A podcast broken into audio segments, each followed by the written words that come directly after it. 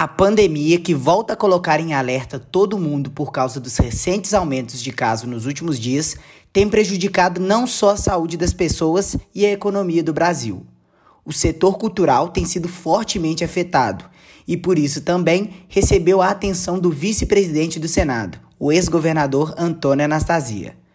Para ajudar esse setor tão importante, o Congresso aprovou, com voto de Anastasia, a chamada Lei Aldir Blanc que liberou 3 bilhões de reais em auxílio financeiro a artistas e estabelecimentos culturais durante a pandemia. A aprovação da Lei Aldir Blanc no Congresso foi muito importante, porque, primeiro, reconhece que a classe artística está sofrendo muito na pandemia. É uma das categorias que estão tendo um sofrimento maior na medida que nós não temos espetáculos, nós não temos mais apresentação cultural nesse momento de afastamento, estamos retomando aos poucos. Então, é uma lei que cria auxílios e benefícios a essa categoria que é fundamental para a manutenção da cultura no Brasil. A cultura sempre foi motivo de atenção de Anastasia. Enquanto esteve à frente do governo de Minas, ele participou da criação da Orquestra Filarmônica e garantiu recursos para a construção do Espaço Cultural Itamar Franco, onde está a Sala Minas Gerais, sede da instituição. Recentemente, a Filarmônica ganhou destaque mundial ao ter um de seus CDs indicados ao Grêmio Latino na categoria de melhor álbum clássico do ano. A cultura do interior também ganhou evidência durante o governo de Anastasia foi o período de maior investimento no setor da história do Estado.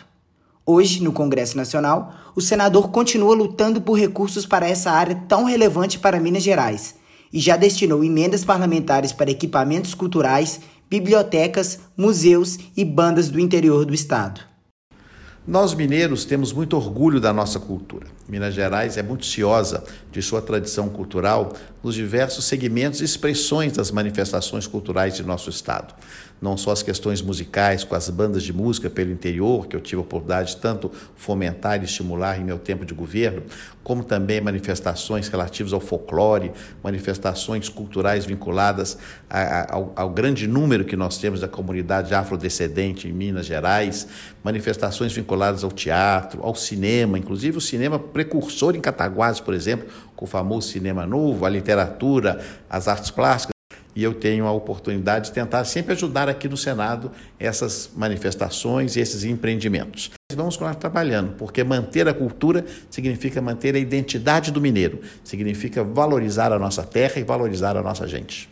Em Minas Gerais, a lei aprovada pelo Congresso para a Cultura destinou cerca de 120 milhões de reais que estão sendo empregados em ações de música, dança, teatro, fotografia, literatura, culturas populares e tradicionais, artes visuais e digitais, gastronomia, mostras e festivais, museus, centros de memória e bibliotecas comunitárias, arte urbana, dentre outras. Os editais são de responsabilidade da Secretaria de Estado de Cultura e Turismo.